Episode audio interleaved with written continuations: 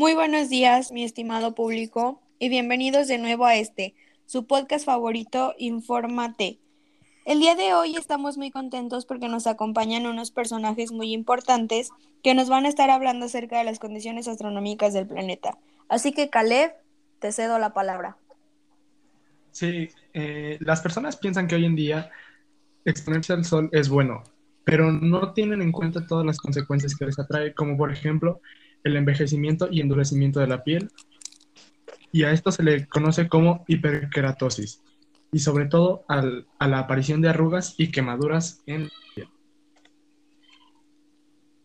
La actividad del Sol puede provocar la emisión de, de ondas electromagnéticas de alta energía, es decir, que al chocar con el campo magnético de la Tierra se distorsionan y comprimen, y esto origina las descargas que se observan como tormentas magnéticas. Y esto para nada está relacionado con las lluvias.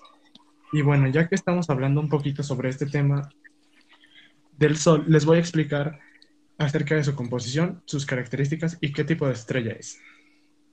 El Sol está compuesto por un 74.9% de hidrógeno y helio, y el 23.8% de la masa del Sol respectivamente.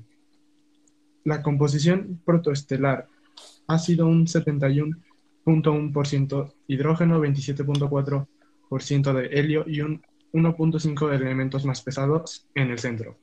Su radio mide aproximadamente 696.340 kilómetros. Tiene una temperatura en la superficie de 5.778 kilos y cuenta con 4.603 miles de millones de años de edad. Y bueno, les quiero contar que el Sol posee una forma esférica y gracias a esta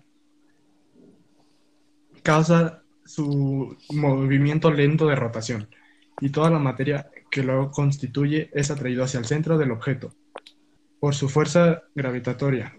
Como ven, eh, el Sol es una estrella enana amarilla de tamaño medio. Wow, la verdad es que es algo que no nos esperábamos.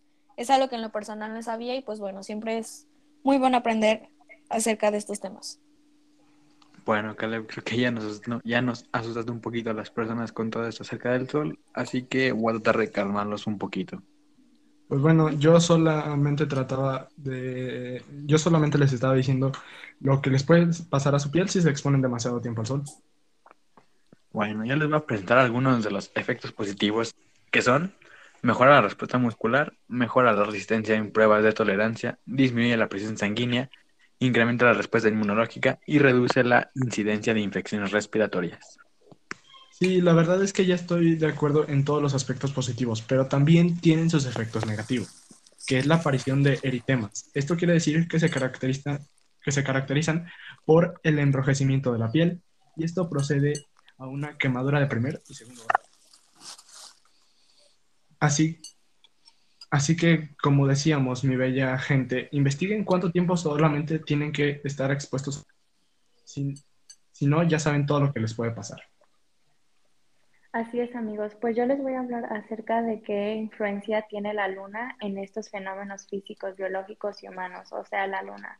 La influencia de la luna en los fenómenos físicos como las fases lunares son cosas a consecuencia de los movimientos que la luna alrededor de la Tierra. Al orbitar luna, la luna alrededor de la Tierra, el Sol ilumina la cara y le queda en frente a vista de la Tierra. Se observa desde el centro de su órbita. Estas diferentes perspectivas hacen que se vean diferentes partes iluminadas, lo que les da lugar a las diferentes fases lunares.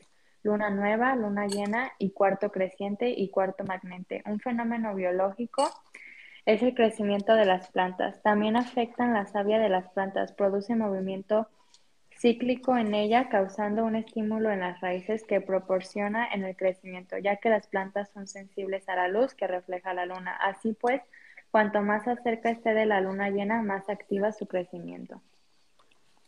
Pero así como tiene su beneficio, también tiene sus problemas en los fenómenos humanos ya que aumenta el estado de locura o de suicidio, aunque no lo crean. Tras numerosos estudios y análisis han demostrado que afecta a los estados de ánimo, siendo estos más intensos durante la luna llena. ¿Ustedes lo creen? Y pues bueno, aunque no lo saben, la Luna es un satélite en realidad, además de que es el único satélite natural de nuestro planeta en el que puso pie el ser humano. Es el quinto más grande de todo el sistema solar. Y pues lamento decepcionarlos, pero no, no está formada de queso. En su mayoría la Luna está formada por rocas de 4.5 millones de años y son rocas magmáticas creadas a partir de volcanes con erupción hace 3.85 millones de años. ¿Cómo crees, mi querida Marijo? Todo este tiempo viví engañado. Pero pues bueno, continuamos con algunas de sus características. Tiene una masa de 7.349 por 10 a la 22 kilogramos y cuenta con un volumen de 2.1958 por 10 a la 10 kilómetros cúbicos. Y tiene 38 millones de kilómetros cuadrados de área de superficie. ¿Cómo la ven? Tiene un diámetro, como lo ven, tiene un diámetro de 3.476 kilómetros. Cuenta con una gravedad de 1.62 metros sobre segundo al cuadrado. Wow, se me acaba de trabar el cerebro con tantos números. Pero bueno, ahora continuamos con las fases de la luna que creo yo, ya se han dado cuenta, son cuatro fases, las cuales las, las diré a continuación. Se les conoce como es luna nueva, luna creciente, no, cuarto creciente, perdón, luna llena y cuarto menguante. La luna nueva es la primera fase del ciclo lunar y es cuando el satélite apenas se puede percibir. El cuarto creciente en esta fase se puede ver la mitad de la luna iluminada por el lado derecho en el hemisferio norte y a la inversa del hemisferio sur. La luna llena Está, es cuando la cara de la luna que apunta hacia la Tierra es iluminada por el Sol en su totalidad, y en esta se le puede ver durante toda la noche de nuestro planeta. El cuarto menguante es cuando la mitad de la luna está iluminada en el lado izquierdo, en el hemisferio norte y al inverso del hemisferio sur. Y pues bueno, muchos no saben cómo reconocer cuando nos encontramos en un momento determinado de la fase, de la fase lunar. Y es muy y es muy fácil localizarlo. Basta con mirar al cielo en un día o noche despejado y observar cuánta luz refleja y sobre todo en qué lado de la parte está iluminado y depende claramente del hemisferio. La luna llena o esta luna es una fase de lunar tarde. Aproximadamente dura 28 días en repetir sus fases. Suele haber luna llena al mes, pero en ocasiones ya que en meses suelen tener duraciones superiores a los 28 días. Se pueden producir dos lunas llenas en la misma vez. Pero qué buen dato me has dado, mi querida Nicole. Y pues bueno, muchos de ustedes vieron la película de los pitufos de la luna azul cuando la invocan. ¿Y qué creen? Sí existe.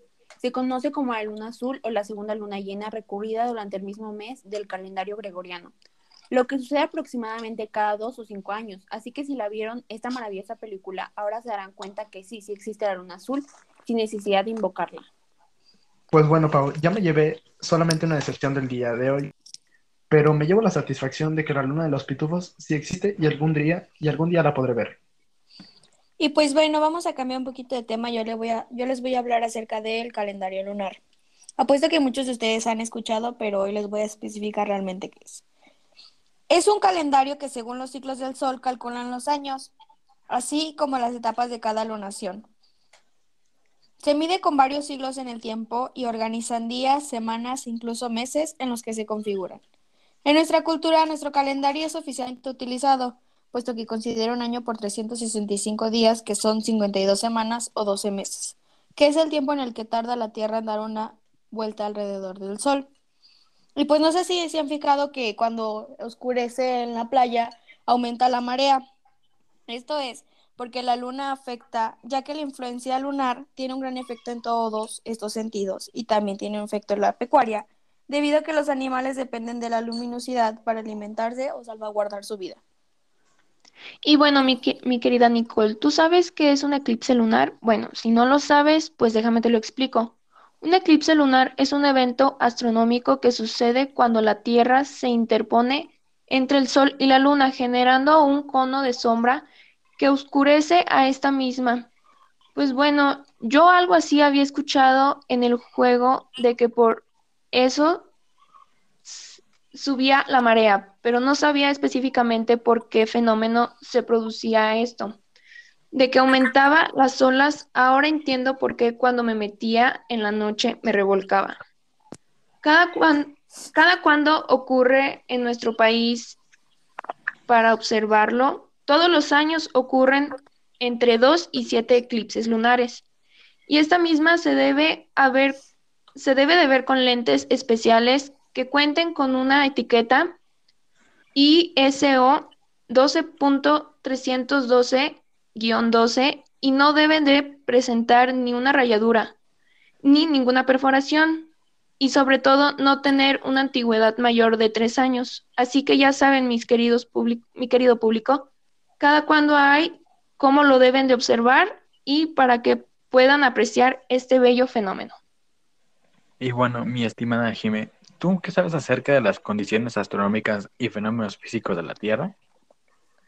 Bueno, mi querido Miguel, justo es de lo que iba a hablar el día de hoy, sobre la forma de la Tierra, ya que es muy parecida a la de un esferoide oblato. Es una esfera achatada por los polos, resultado en un abultamiento alrededor del ecuador. Yo una vez escuché que los ejes terrestres son líneas imaginarias alrededor de la cual gira la Tierra en movimiento de rotación. Los extremos de estos son los polos geográficos norte y sur. Quería hacer esta aportación sobre, esta, sobre esa investigación. Y bueno, yo sé que los polos son dos puntos de la superficie de un cuerpo que rota y son atravesados por el eje de rotación. Pues muy interesantes sus aportaciones, la verdad.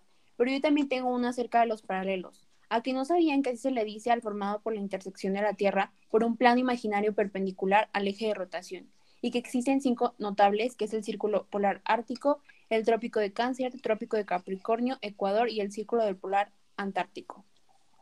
Pues la verdad es un tema de bastante importancia que en realidad, siendo sincera, yo ya no me acordaba, pero ahorita pude acordarme acerca de los meridianos y los antemeridianos. Los meridianos son semicircunferencias imaginarias del globo terrestre que pasan por los polos norte y sur, y los antemeridianos en el meridiano que forma un ángulo de 180 grados con respecto al meridiano de Greenwich. Yo nunca me imaginé que estos dos se relacionaran. Yo pensé que eran polos totalmente opuestos.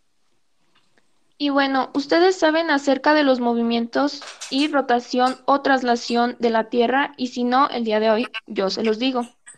El movimiento de rotación de la Tierra dura 24 horas y el movimiento de traslación tiene un tiempo de duración de un año. Uno es el movimiento de rotación mediante el cual la Tierra gira alrededor de su propio eje y el otro es el movimiento de traslación a través del cual la Tierra describe una órbita elíptica alrededor del Sol. Y pues bueno, Kepler hizo tres leyes el día de hoy, les voy a explicar. La primera ley dice que los planetas giran alrededor del Sol describiendo una órbita con forma de elipse. La segunda dice que el radio vector va a redes equivalentes en el mismo intervalo del tiempo. Y la tercera ley dice que compara las características del movimiento de los planetas entre sí y que la comparación toma en cuenta el periodo orbital y la órbita de cada planeta. Y pues bueno, ustedes saben por qué duran bien establecidas como primavera, verano, otoño e invierno. ¿Y por qué son en ese orden? La órbita de la Tierra sobre su eje inclinado alrededor del Sol, esta produce cuatro estaciones principales que dan lugar a los cuatro periodos distintos a lo largo del año, que son los solsticios y, equinoccios. Estos, estos periodos También son conocidos como las estaciones del año. Y pues bueno, mi estimado público, hasta aquí hemos llegado el día de hoy, nuestro podcast informativo. Y para finalizar, quiero decirles que el Sol es muy importante en nuestro planeta, ya que calienta la superficie de la atmósfera y gracias a esta energía se dictan nuestros estados del tiempo, ya que nuestro clima es afectado por la radiación solar. Y pues esperamos que les haya gustado y sobre todo que hayan aprendido acerca de todo lo que les compartimos el día de hoy. Y muchas gracias, los esperamos en la siguiente emisión.